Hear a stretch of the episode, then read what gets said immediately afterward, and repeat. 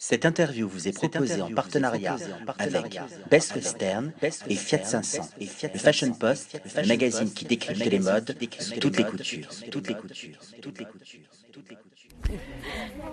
William Arlotti pour le Fashion Post aujourd'hui avec Inès Mejdi et on va parler création, on va parler création au masculin. Ma première question, Inès, pourquoi avez-vous choisi de vous exprimer dans l'univers de l'homme?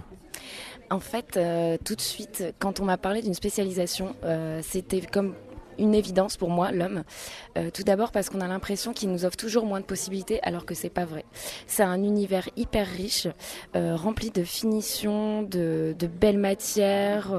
Il y a tout un univers tailoring aussi qui est très intéressant. Et d'ailleurs, au début de l'année, on est parti sur des exercices là-dessus.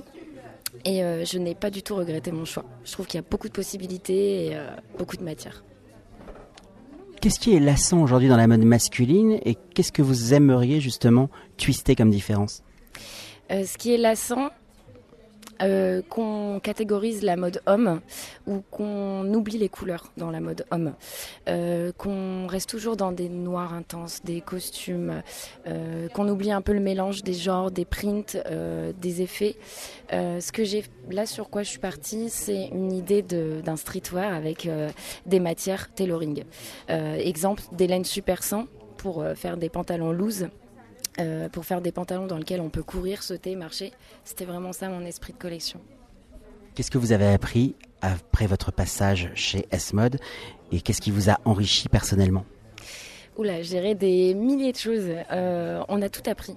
Euh, quand on regarde euh, des reportages euh, sur Dior ou sur n'importe quelle autre marque, des gens d'Anvers ou des gens de Paris, on se rend compte qu'en fait on a tout appris. On a appris de A à Z, du choix des couleurs, du choix de la planche concept, des tissus, jusqu'au premier prototypage, première toile patron. On a tout appris. On a vraiment appris le processus d'une collection de A à Z. Et c'est ça qui est incroyable, c'est que on nous a mis dans le bain directement. On a compris tout de suite ce pourquoi on était fait, ce qu'on allait faire à l'extérieur. Et euh, c'est intéressant parce que euh, venant d'une formation, euh, d'une autre formation, on n'avait pas forcément euh, le bain dans le milieu. C'était quoi votre formation de base?